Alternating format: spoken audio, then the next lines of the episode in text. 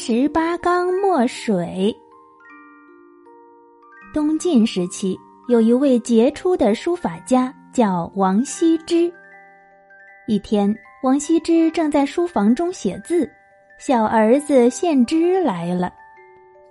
王羲之看了他一眼，继续低头写字。献之就问：“父亲，您的字写的这么好，一定有什么秘诀？”您就告诉我吧，告诉我吧。一边说，两只小手一边抓住爸爸的胳膊，使劲儿的摇着。王羲之听了，不由得大笑起来。好孩子，你可知道爸爸从小到大写了多少字啊？我自己也说不清楚。可是我知道磨墨用的水。加起来足足有十几缸呢。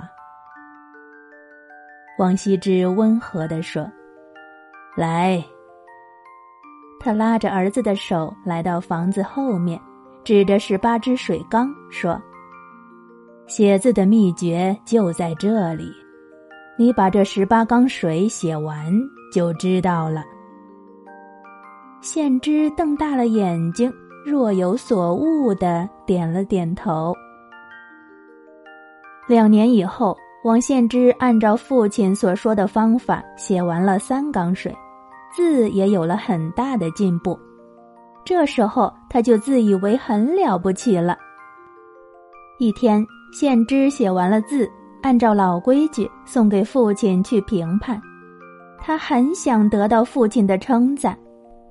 可是他却看不出爸爸的脸上有赞赏的神色，他有些忍不住了，就吞吞吐吐的问道：“我我可以赶上父亲了吧？”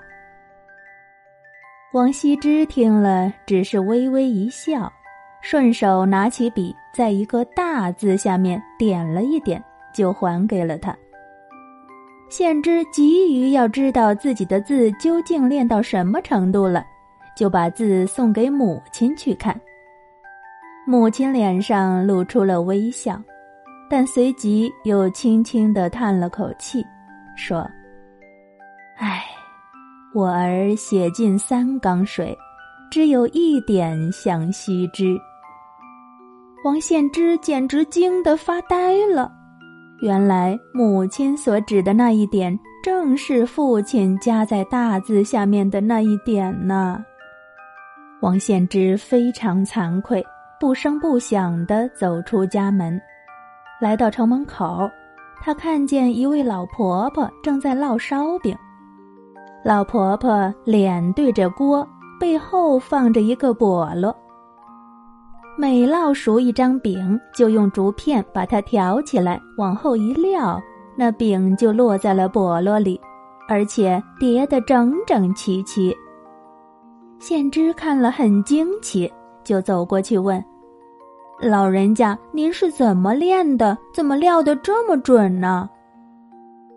老婆婆抬头一看，见是个少年，就笑笑说：“嗨，没有什么，这就好比王羲之写字熟练罢了。”王献之听了，好像头上被什么敲了一下，猛然醒悟。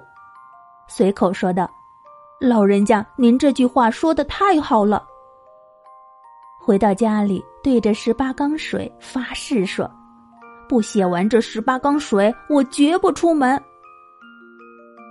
从此，献之便专心致志的勤学苦练，直到把十八缸水都写完。